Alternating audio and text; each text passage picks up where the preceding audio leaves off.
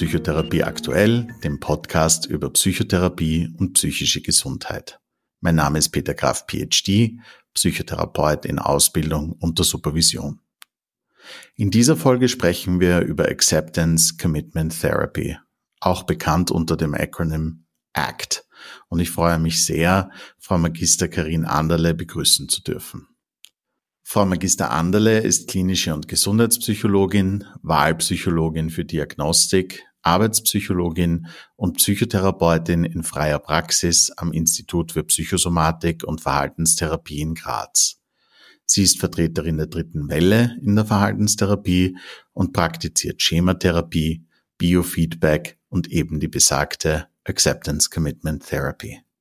Herzlich willkommen, Frau Magister Anderle freue mich sehr, hier zu sein. Danke für die Einladung. Gehen wir vielleicht gleich in Medias Res. Ja, was ist denn äh, Acceptance Commitment Therapy? ACT ist eine Therapiemethode, eine Erweiterung der klassischen Verhaltenstherapie, die sich ähm, unter der Leitung Entwicklung von Dr. Stephen Hayes aber in den späten 70ern bis heute stetig weiterentwickelt.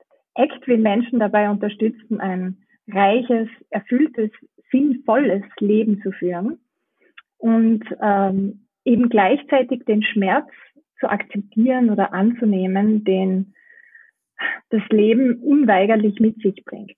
Also ACT geht eben äh, nicht unbedingt davon aus, dass das Ziel ist, äh, uns frei zu machen von, von Schmerz, von Leid, von schwierigen Gedanken, schwierigen Gefühlen, sondern soll uns eben dabei helfen, ein, ein sinnbestimmtes Leben zu leben, ähm, in Annahme und in Akzeptanz äh, und in Offenheit für diese schwierigen Gedanken und Gefühle, die es mit sich bringt. ACT basiert auf der sogenannten Bezugsrahmentheorie.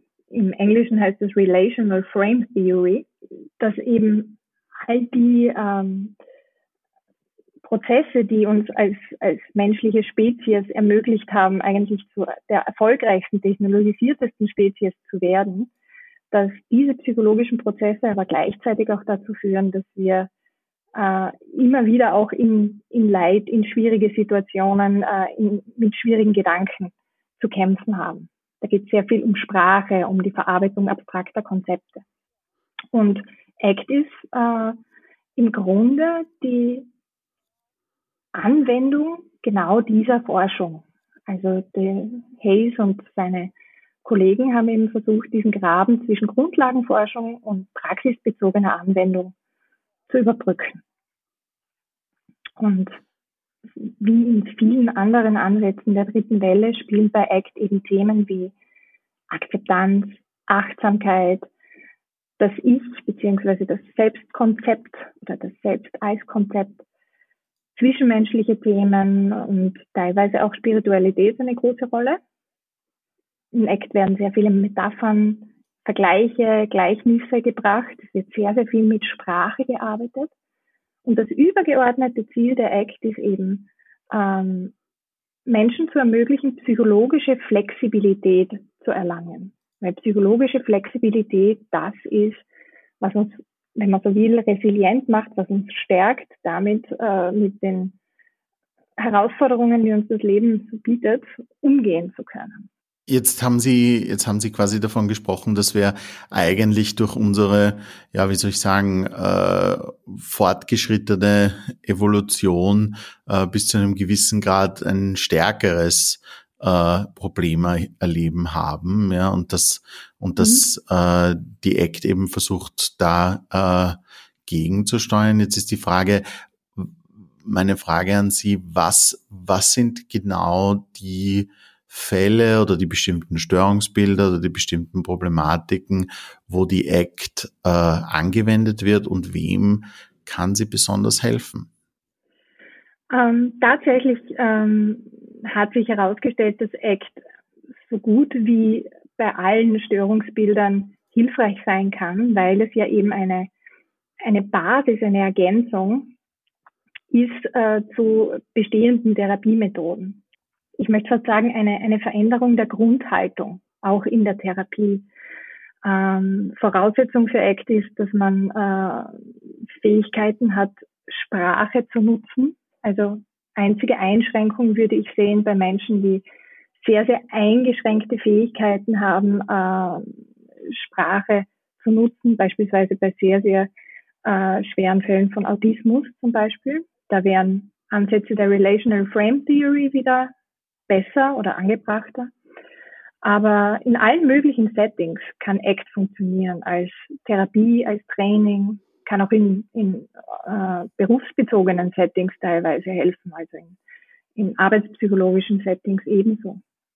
Das, worum es geht, ist, es ermöglicht, es erleichtert Bereitschaft, sich auf neue, hilfreichere Verhaltensweisen, sinnstiftendere Verhaltens- und Denkweisen einzulassen es, es vermittelt Techniken ähm, eine andere Haltung, eine gelassenere Haltung gegenüber den eigenen Gedanken und Gefühlen zu erreichen. Und äh, anstatt eben sozusagen in einen Kampf gegen sich selber zu gehen, gegen seine eigenen Gedanken, seine Gefühle, die verändern zu wollen, die, die gegen die anzukämpfen, ähm, bereitet ACT eben einen Weg, äh, diese Energie sozusagen nicht in, in einen sinnlosen Kampf gegen Windmühlen, wie zum Beispiel gegen die eigenen Denkmuster, Gedanken einzugehen, sondern auf eine innere Distanz dazu zu gehen und seine Energie auf das zu fokussieren, was einem wichtig ist und dann ganz gezielt auch eben in diese Richtung zu handeln. Ähm, also ich würde sagen, es, es kann tatsächlich bei jedem Störungsbild helfen. Es kann auch in der Selbsterfahrung helfen, und auch in der persönlichen Weiterentwicklung. Und das ist es auch. Es verändert tatsächlich die Einstellung, äh, die man, die man dem Leben gegenüber hat, ein Stück weit. Und äh, wenn Sie das jetzt quasi mit äh, einer regulären, sagen wir jetzt einmal, oder einer klassischen verhaltenstherapeutischen äh, Arbeit oder Sitzung vergleichen. Wie läuft so eine ACT-Sitzung ab? Wie kann man sich das vorstellen? Entweder als Psychotherapeut oder als prospektiver Patient oder Patientin? Also man, ich möchte mich da mal zuallererst auf die ähm, auf die sechs ähm, Kernbereiche der ACT mal kurz ähm, fokussieren. Das sind so die Bereiche, an denen äh, mit Menschen gearbeitet wird. Der erste Bereich wäre eben äh, der Bereich der, der Bereitschaft, der Akzeptanz. Und da geht es eben nicht darum äh, zu sagen, okay, ich nehme alles hin, ich resigniere, ich, ich akzeptiere Dinge, die ich nicht in Ordnung finde. Das ist damit eigentlich nicht gemeint, sondern das, was gemeint ist, ist generell eine Bereitschaft, eine Akzeptanz, sich einzulassen, auf Erleben einzulassen, auf eventuell auch unangenehmes Erleben, das gewisse Handlungen mit sich bringen, äh, einzulassen. Wie beispielsweise, wenn ich mich heute auf diesen Podcast einlasse, auf das Risiko, dass vielleicht Kritik kommen könnte an dem, was ich sage oder dass das vielleicht nicht gut ankommen könnte. Das ist ein Risiko, das, das sozusagen natürlich mitkommt, ein natürliches Leid unter Anführungsstrichen, das mitkommt, wenn wir Dinge tun. Ein der zweite Punkt, das wäre die, die Diffusion, Diffusion von Gedanken. Unter Fusion verstehen wir, dass wir mit dem, was wir denken, mit den Produkten unserer Denkmaschine, wie wir das so nennen, ähm, den ganzen Bewertungen, den ganzen warnenden Sätzen, die unser Hirn ja andauernd produziert, dass wir mit denen verschmelzen, dass wir uns von denen teilweise auch von unserem Handeln ablenken lassen, blockieren lassen. Und Diffusionstechniken bringen einem sozusagen bei oder helfen einem dabei, einen gewissen inneren Abstand hier zu gewinnen. Der dritte Punkt ist Gegenwärtigkeit, Achtsamkeit, also zu lernen, auch äh, das Erleben tatsächlich wahrzunehmen und, ähm, und, und achtsam, offen für das zu sein, was gerade passiert. Das Selbst als Kontext, also tatsächlich das Ich nicht mehr in Schubladen zu stecken, eine, eine selbst akzeptierende, selbst annehmende Haltung zu nehmen und auch die Geschichten zu hinterfragen, die wir uns über uns selber erzählen. Und zu guter Letzt, dass unsere Werte, die Dinge, die uns wirklich wichtig sind, bewusst zu machen und das in engagiertes Handeln umzuwandeln. Und das sind sozusagen einmal die Themen der ACT. Und je nachdem, in, wo ich mich gerade mit einem Patienten befinde, in welcher Phase und welches Thema gerade für diesen Patienten relevant ist, ähm, so, so werden diese Themen bearbeitet. Meist fange ich oder manchmal fange ich an mit einer Achtsamkeitsübung zum Beginn der Stunde. Das muss nicht unbedingt sein, das kann aber oft helfen, um überhaupt einmal bewusst zu machen, wie komme ich hier an, was, was passiert in mir gerade, wie bin ich, wie komme ich gerade in die Sitzung. Und dann nehme ich im Hauptteil der Sitzung entweder Bezug auf die Themen der letzten Stunde, also das mache ich eigentlich immer, dass ich auch frage, was, was wurde in der letzten Stunde besprochen, was haben Sie da mitgenommen und haben Sie da versucht, auch etwas anzuwenden? Hat sich schon was verändert in Ihren Wahrnehmungen, Einstellungen? Haben Sie, haben Sie Verhaltensänderungen umgesetzt? Wichtig ist aber, dass man gerade als Ecktherapeut auch flexibel ist. Man hat oft so Ideen im Kopf, was man jetzt von Stunde zu Stunde machen möchte. Ähm, und äh, oft kommt dann doch wieder anders, als man denkt. Und ich glaube, dass das auch wichtig ist, dass wir als Therapeuten psychologisch flexibel sind und eben ähm, sagen, wir greifen auch das auf, was gerade da ist, weil wir sehen dann oft eines dieser sechs Themen in, in den jeweiligen Dingen, die die Patienten uns auch bringen in der Stunde. Der letzte Teil besteht eigentlich dann darin, dass ich immer auch Übungen mitgebe. Ich nenne das ungern Hausübungen, weil das klingt so nach Schule, sondern ich, ich nenne das Verhaltensexperimente oder eben äh, einfach Beobachtungsübungen oder auch Verhaltensübungen ich leite meine Klienten auch dazu an oder ich, ich empfehle, dass sie auch ein, eine Art Tagebuch führen, parallel zur Therapie, wo sie ihre Gedanken und Wahrnehmungen und, und ihre Reflexionen von Stunde zu Stunde aufschreiben, weil die eigentliche Veränderung passiert ja zwischen den Therapiestunden und nicht unbedingt in der Therapiestunde. Wie äußern sich die Effekte von ACT äh, in der kurzen, äh, also in der Kurzzeit oder in der unmittelbaren Zukunft? Und äh, was sind quasi die Langzeiteffekte, die man von einer ACT-Therapie erwarten kann? Ähm, also bei ACT geht es tatsächlich äh, anders als vielleicht bei, bei anderen Therapierichtungen nicht primär allein um die Symptomreduktion, sondern tatsächlich ein Stück weit um eine veränderte Haltung zum Leben, um eine, eine offenere, bejahendere ähm, und auch aktivere Haltung zum Leben. Deswegen zeigt ACT äh, langfristig gesehen äh, sehr, sehr stabile Erfolge. Ähm, es verändert sozusagen die innere Einstellung. Also es geht nicht nur darum, dass man neue Techniken hat, dass man Methoden hat, um Symptome vielleicht kurzfristig in den Griff zu bekommen, sondern dass tatsächlich äh, eine, eine neue Haltung zum eigenen Leiden, zu den, zu den Problemen entwickelt wird. Das Leben annehmen ist sozusagen ein langfristiges Ziel. Ähm, kurzfristig ist es so, dass äh, ACT und ich kombiniere ja, also ich wende ja jetzt nicht ACT isoliert an, sondern ich kombiniere das ja mit Methoden der Schematherapie, mit verhaltenstherapeutischen Methoden. Ähm, das das ACT schon kurzfristig, dass gewisse Erkenntnisse kurzfristig vielleicht sogar wehtun können. Das, ähm, man nennt das in der ACT auch kreative Hoffnungslosigkeit. Dass wenn man loslässt zum Beispiel oder wenn man sich bewusst wird, dass die, die äh, verzweifelten Versuche, gewisse Dinge in den Griff zu bekommen, unter Anführungsstrichen in den Griff zu bekommen, zum Beispiel ein, ein Leben ohne äh, ohne Verlust, ein Leben ohne Schmerz, äh, ein Leben ohne Angst, dass diese Ziele schlicht nicht realistisch sind, dass das einfach nicht das ist, was uns, was uns als Menschen möglich ist. Äh, dann kann das kurzfristig natürlich ähm, eine, eine gewisse Leere oder Hoffnungslosigkeit hinterlassen, aber aus dieser kreativen Hoffnungslosigkeit heraus gehen dann eben wieder neue, neue Wege auf dass man eben sagt, okay, wenn ich das jetzt nicht ändern kann, wenn das jetzt nichts bringt, hier Energie reinzustecken, wie kann ich mein Leben jetzt sinnstiftend leben? Und ähm, dadurch bekommen ganz, ganz viele Patienten auch Ruhe und Kraft, sich schmerzlichen Wahrheiten zu öffnen und dann dadurch in Bewegung zu kommen.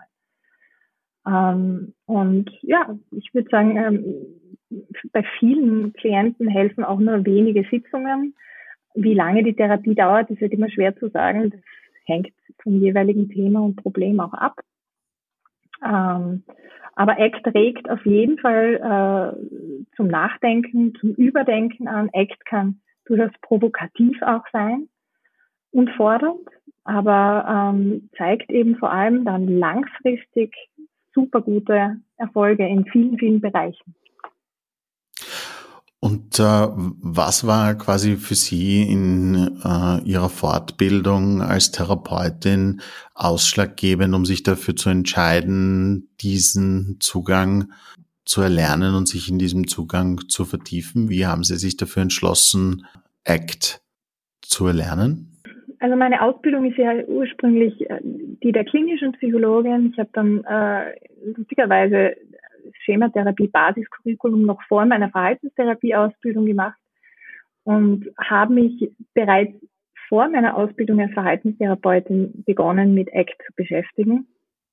Ähm, ich habe halt gemerkt, dass die Methoden der klassischen kognitiven Verhaltenstherapie, der Schematherapie zwar gut helfen, aber ein bisschen was hat mir immer gefehlt. Es hat mir ähm, gefehlt, dass es, ich habe gemerkt, es wirkt manchmal nur begrenzt oder, oder manchmal ist auch bei gewissen Patienten einfach die Bereitschaft nicht da, so, sich so richtig einzulassen auf die doch oft sehr herausfordernden äh, äh Übungen und, und, und, und Methoden, die die Verhaltenstherapie, Schematherapie ähm, anbieten.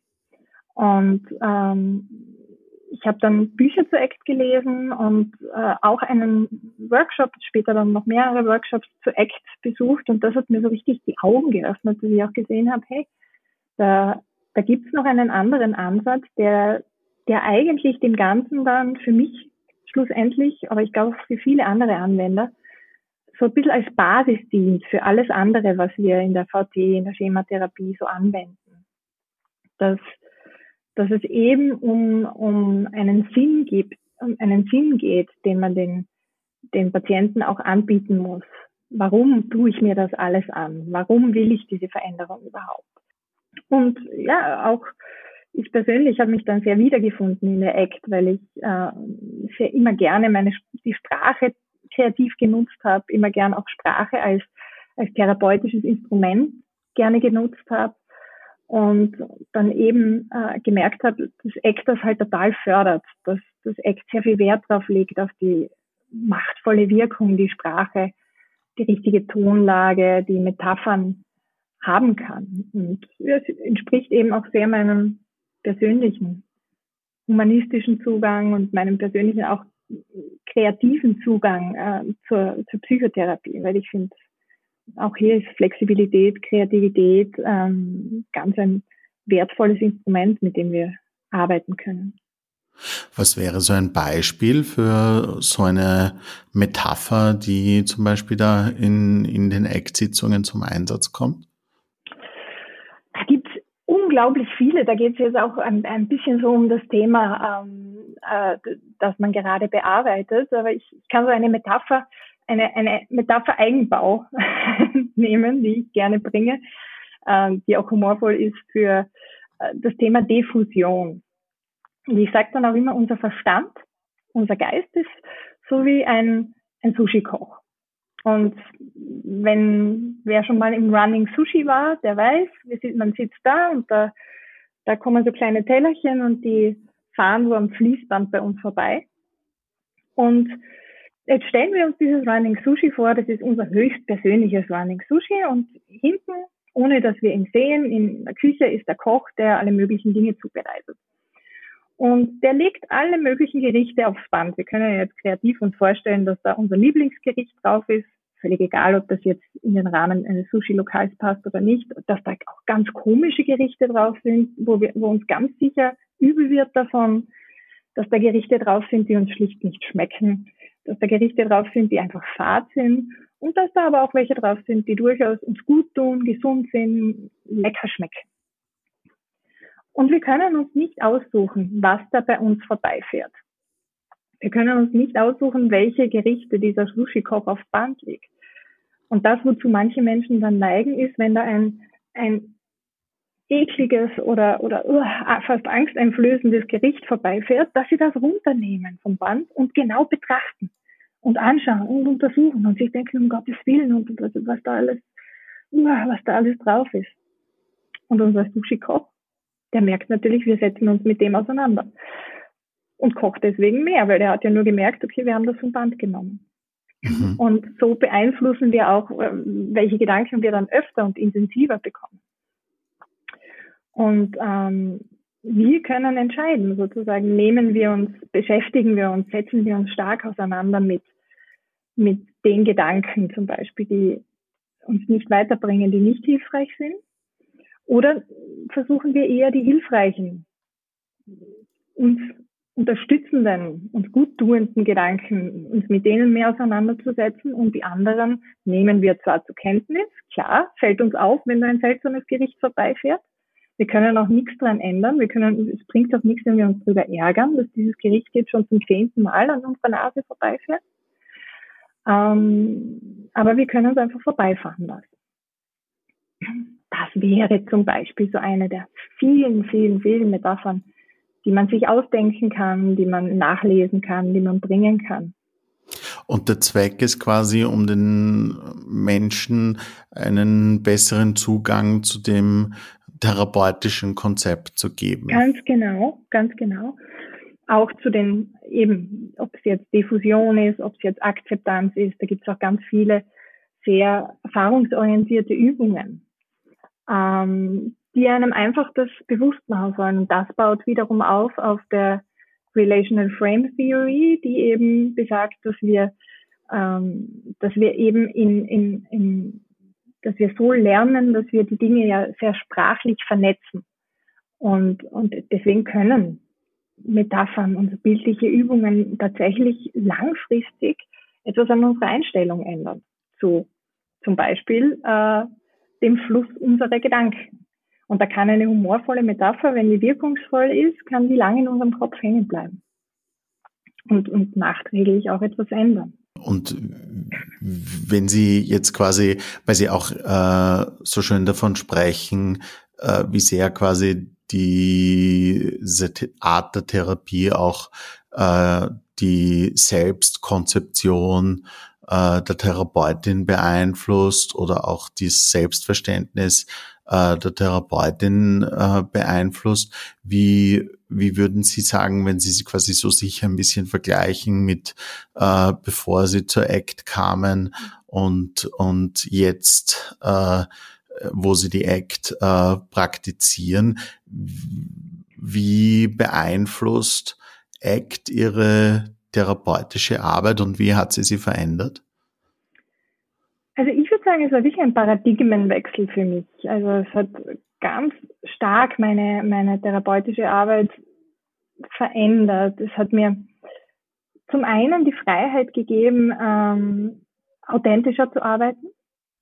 Also ACT nimmt in gewisser Weise ja auch die Angst, auch dem Therapeuten die Angst, ähm, wirklich authentisch zu arbeiten. Also ich habe mich nicht mehr so festgehalten an, an starre Strukturen. Ich meine, das kam sicher auch mit meiner Erfahrung, die ich über die Jahre dann gesammelt habe, aber ähm, hat, hat mir sicher eben auch diese, diese ähm, Möglichkeit gegeben, noch einmal individueller in meiner Rolle als Therapeutin zu sein, entspannter und flexibler zu sein in, im Umgang mit Patienten, was ich tatsächlich auch äh, sehr erfolgreich auf, auf die Therapieerfolge und die therapeutischen Beziehungen ausgewirkt hat.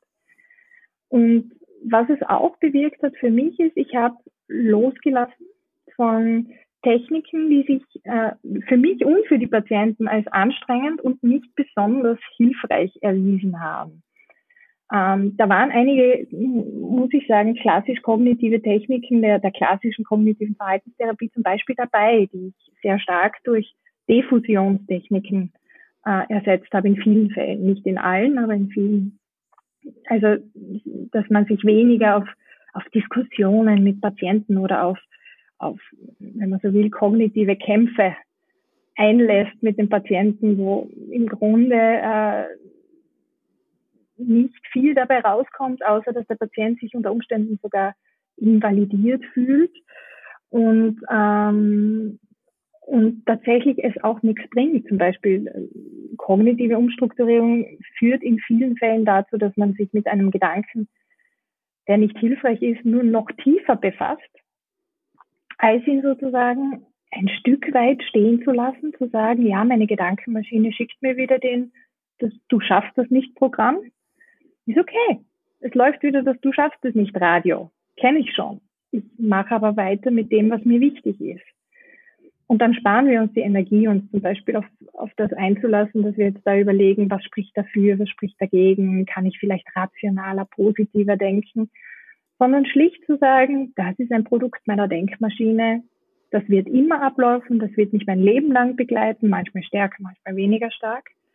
Ähm, aber ich konzentriere mich auf das, was mir wichtig ist. Und ich bin, äh, also ich habe sehr stark den Eindruck, dass mich das auch persönlicher gelassen gemacht hat, auch meinen eigenen Themen. Jeder Therapeut hat ja auch eigene Themen. Das ist ja auch ein ganz wichtiger Punkt in der ACT, dass wir sagen, wir sind alle Menschen, wir unterliegen alle den gleichen Problemen im Großen und Ganzen, den gleichen, den, dem gleichen natürlichen Leid, das das Leben mit sich bringt. Davor sind ja Therapeuten nicht gefeit. Wir sind ja keine Übermenschen. Und es ist ja auch ganz wichtig, den Patienten das spüren zu lassen, meiner Meinung nach. Und ja, weil sie es auch schon, weil sie es auch schon so äh, quasi schön angerissen haben, äh, die Tatsache, dass sie teilweise äh, vielleicht gewisse Interventionen jetzt anders auslegen? Wo finden noch sehr klassische Ansätze in ihrer therapeutischen Arbeit trotzdem Platz und wie integrieren Sie die dann mit Ihrer Act-Haltung? Sind das bestimmte Störungsbilder? Sind das bestimmte äh, Symptomatiken. Umstände, unter denen Sie noch quasi in die klassische Werkzeugkiste greifen? Also ganz klar, natürlich. Also ich habe jetzt nicht äh, die, die VD über Bord geworfen, ganz im Gegenteil. Also wie gesagt, ACT hat sich ja aus der klassischen VT entwickelt. Und ich, ich würde einfach sagen, als eine, eine Weiterentwicklung, eine, eine kognitive Verhaltenstherapie 2.0, vielleicht, wenn man so möchte, ähm, dass ich natürlich die ganzen klassischen Techniken anwende, die, die ganzen klassischen Techniken auch ähm, im Hinterkopf habe. Aber unter der Prämisse, dass, dass zum einen eine gewisse Bereitschaft beim Klienten hergestellt sein muss, ein gewisser Sinn darin auch gesehen werden muss, warum wende ich das an, warum begebe ich mich beispielsweise in eine Konfrontationsübung. Ähm, das, wo ich äh, das Arbeiten ein wenig verändert habe, aber natürlich trotzdem basierend auf den äh, Erkenntnissen der klassischen kognitiven Verhaltenstherapie, ist zum Beispiel der Umgang mit schwierigen Gedanken. Also dass, dass der einfach in der Eck tatsächlich anders ist als äh, in der ganz klassischen kognitiven Verhaltenstherapie. Ähm, aber ansonsten ähm, das, was, was sich als Funktion, funktional herausgestellt hat in der VT, wird weiter angesetzt, aber in ein bisschen einen anderen Rahmen, einen anderen Kontext gepackt, wenn man so möchte die, Sie sehen es vor allem, kann man das so zusammenfassen, dass Sie es vor allem als eine Haltungsänderung äh, charakterisieren so, würden? So oder würde ist ich, das so würde ich es sagen. Und eine Sinnstiftung, noch einmal. Eine, eine Sinnstiftung, die, ähm, wo wir uns jetzt nicht in Diskussionen mit dem Patienten einlassen, äh, warum er nicht bereit ist, sondern dass, dass wir dann die mangelnde Bereitschaft als etwas sehen, was an sich schon ein Thema ist, an sich schon ein, ein, ein, ein Thema ist, dem sehr, sehr viel Platz in der Therapie eingeräumt werden sollte. Und beispielsweise Werte. Also das, das ist zum Beispiel auch ein Unterschied, dass wir weggehen von der reinen Zielorientierung. Also es macht wenig Sinn in der ACT rein Ziele zu definieren, wenn das Ziel nicht tatsächlich an einen persönlichen, eine persönliche Wertehaltung, an einen persönlichen Wert für den Klienten gekoppelt ist. Und ähm, das Lustige ist, dass es tatsächlich die verhaltenstherapeutische Arbeit, dass die dann auf Act-Basis wesentlich einfacher läuft. Dass, äh, dass es im Grunde auch, auch die therapeutische Haltung eine sehr, sehr menschliche, freundliche, verstehende, ähm, manchmal auch ein bisschen philosophische vielleicht ist, ähm, auf die wir dann aber die ganz klassischen äh, verhaltenstherapeutischen Methoden, die sich als sehr, sehr wirksam erwiesen haben, wo wir die dann anwenden können. Und äh, nur weil, äh, wie ja auch schon eingangs erwähnt, ACT zur quasi dritten Welle in der Verhaltenstherapie gehört, wollte ich Sie noch fragen, da Sie ja auch äh, Schematherapie praktizieren und auch gesagt haben, dass Sie das mit einfließen lassen oder anwenden in Ihrer therapeutischen Arbeit. Äh, wie unterscheidet sich jetzt ACT zum Beispiel von anderen bekannten Zugängen in der dritten Welle, wie eben zum Beispiel der bereits erwähnten Schematherapie oder der dialektisch-behavioralen Therapie? Ich würde sagen, es lässt sich wunderbar damit kombinieren, beziehungsweise sind Konzepte, Ausdrücke, ähm, Formulierungen, Bilder der Schematherapie eins zu eins anwendbar äh, auf die ACT und umgekehrt. Dasselbe gilt für die DBT. Ähm, beispielsweise der gesunde Erwachsene, den wir äh, aus der Schematherapie kennen, wo ja das Ziel ist, dass wir uns möglichst oft im gesunden Erwachsenen befinden, äh, eine, eine selbstakzeptierende, selbstliebevolle, psychologisch flexible Haltung zu uns selbst entwickeln, das ist ACT. Im Grunde gibt es da nicht viele Unterschiede und man kann es eins zu eins umlegen. Und auch hier wieder ähm, bietet die ACT einfach die, die Grundhaltung, die, das Grundwissen auch, das psychologische. Ähm, und, und auch die Techniken, die das erleichtern, dass sich Klienten darauf einlassen und dass Klienten wirklich es klingt ein wenig kitschig, aber auch in ihrem Herzen diese Veränderung wirklich spüren und, äh, und da wirklich auch mit, mit dem Herzen und mit einer gewissen Liebe sozusagen dabei sind. Und, und das ist etwas, was ich super schön finde. Das, das funktioniert auch eben mit der, mit der dialektisch-behavioralen Therapie unglaublich gut. Da die, die Dinge, den Lebenssinn zu hinterfragen, gewisse tiefliegende Ängste, tiefliegende ähm, Vermeidungen. Also das, das äh, ACT sagt ja, dass, dass ganz, ganz viel von unserem Leid äh, aus der sogenannten, äh, äh, aus dem Vermeidungsleid entsteht. Also aus, aus dem entsteht, dass wir gewisse Dinge nicht erleben wollen, dass wir unangenehme Erfahrungen nicht machen wollen, beispielsweise die Erfahrung von einem Verlust. Und ähm, das spiegelt ja auch dann, das spiegelt da dann auch sehr klassisch wieder, was, was zum Beispiel in der Therapie von Ängsten und Phobien zum Einsatz kommt. Absolut, absolut. Und ähm, da unterscheiden wir in der ACT eben, äh, dass wir, dass wir sagen, es gibt ein gewisses natürliches Leid, das das Leben mit sich bringt. Okay, nehmen wir, nehmen wir wieder den Podcast. Ich bringe gerne so persönliche Beispiele auch, aber damit man einfach merkt, Therapeuten sind Menschen. Wenn ich mich auf einen Podcast wie diesen hier heute einlasse, selbstverständlich gehe ich ein Risiko damit ein. Ich gehe das Risiko damit ein, dass das jemand hört, der mich dann kritisiert, der mir vielleicht sagt, ah, du hast es ja überhaupt nicht verstanden und komplett falsch rübergebracht. Und ähm, meine Denkmaschine liefert mir da schon genug Dinge. Und sich auf etwas einzulassen, sich auf äh, eine, eine äh, ja, so, also vielleicht tatsächlich ein Risiko, hm? so eine, eine riskante Erfahrung einzulassen, ist ganz klar dass damit Gefühle wie Aufregung, Nervosität, vielleicht sogar Angst, dass das damit einhergeht. Das wäre sozusagen das sogenannte natürliche Leid. Und ähm, ein Problem kriege ich jetzt dann, wenn ich sage, ich möchte dieses natürliche Leid nicht haben. Dass ich dann zum Beispiel sage, ja, es wäre mir zwar wichtig, über das Thema zu sprechen, das mir wichtig ist, aber es macht mich zu nervös oder ist, das Risiko ist mir zu hoch. Oder oder ich würde mich dann äh, beruhigen und zum Beispiel mit irgendwelchen Substanzen oder ähm, oder vielleicht gar nicht frei sprechen, sondern mich äh, ganz, ganz klar an irgendwelche äh, Formulierungen halten, um bloß kein Risiko einer Kritik ausgesetzt zu sein.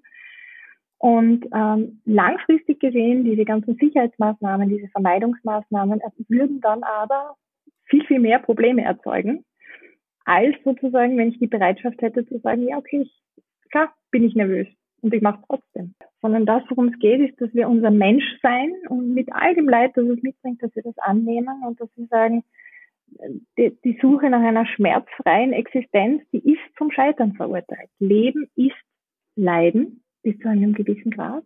Aber ich kann dann entscheiden, mit dieser, wenn ich das radikal annehme, dass es so ist, wie, was ich aus diesem Leben dann mache.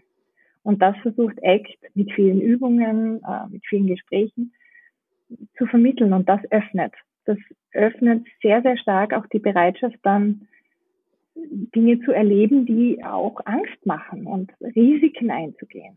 Nur, nur weil Sie gerade auch diese Übungen angesprochen haben, da wollte ich Sie gerne noch abschließend fragen, äh, gibt es eigentlich Act-Techniken, Übungen, äh, die man unverbindlich selbst zu Hause ausprobieren kann?